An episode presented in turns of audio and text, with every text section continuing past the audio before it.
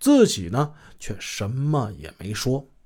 很长时间没有采访，很长时间没有遇到真正的对手了。九叔战阵这次完败于徐运生是一个教训。反思，反思是需要主题的。反思什么呢？冤案的成因及危害，还是错案的成因及危害呢？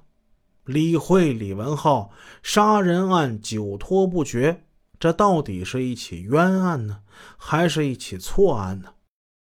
中国刑事诉讼法学的理论家们说，冤案是以法院的终局性裁判结果是否出现为判断标准的。也就是说，只有等到法院的裁判生效之后，才有可能出现冤案。诉讼过程之中没有所谓的冤案。现在的时间是二零一四年的六月，这个案件正在等待的是山西省高院第三次的二审开庭，判决还未生效，所以它不是一个冤案，这只可能是一个错案。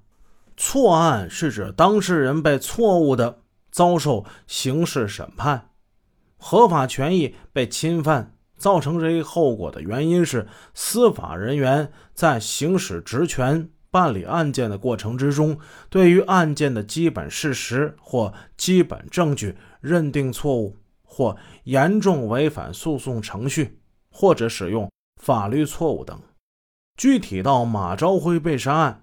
该案之所以办成错案，主要有以下几个原因：第一，办案人员以特殊案件为由，将证明标准自动降格，这是该案首要的鲜明特征。特殊案件的特殊性，在该案主要表现为领导重视。在二零零六年六月二十日，二零零三幺零二专案组审查终结报告里。侦查机关用很大篇幅描述了领导重视的情况。全国人大、公安部、省人大、省公安厅的领导对该案予以高度重视和关注。全国人大常委会吴邦国委员长亲自作出重要批示。省公安厅杨安和厅长要求限期破案，并委派省厅部分侦查专家参与指导破案。市公安局李如林局长早在李文浩、李慧等人获释不久，就秘密指派和邀请有关人员展开对本案的继续侦查工作。本案引发的有关领导的重要批示和社会各界的正义呼声，为本案的继续侦查提供了有力的政治保障、坚实的社会基础和不懈的动力源泉。证明标准。是指法律要求运用证据对案件事实加以证明所要达到的程度。办理刑事案件必须要达到的证明标准就是一句话：犯罪事实清楚，证据确实充分。降格是指该案的专案组在侦查终结报告里明确表示，他们办理的案件质量达不到必须的证明标准。但依然要勉强进入下一个司法程序。专案组认为，本案现有证据虽不够确凿充分，但足以证明犯罪嫌疑人李文浩、李慧有杀害马朝辉的犯罪事实存在。即使经过努力，最终找不到凶器，本案也可以移送人民检察院审查起诉。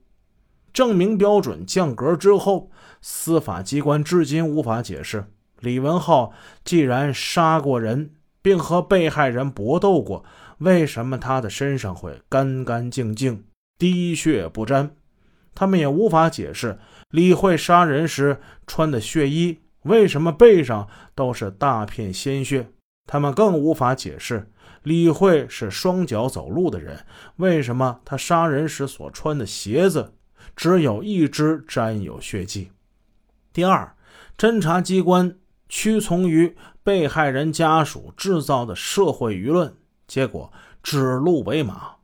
以李毅为代表的被害人家属有着较强的社会动员能力。据媒体报道，山西省翼城县人大副主任李毅为揪出杀害儿子马朝辉的凶手，成为了一个最普通又最特殊的上访专业户。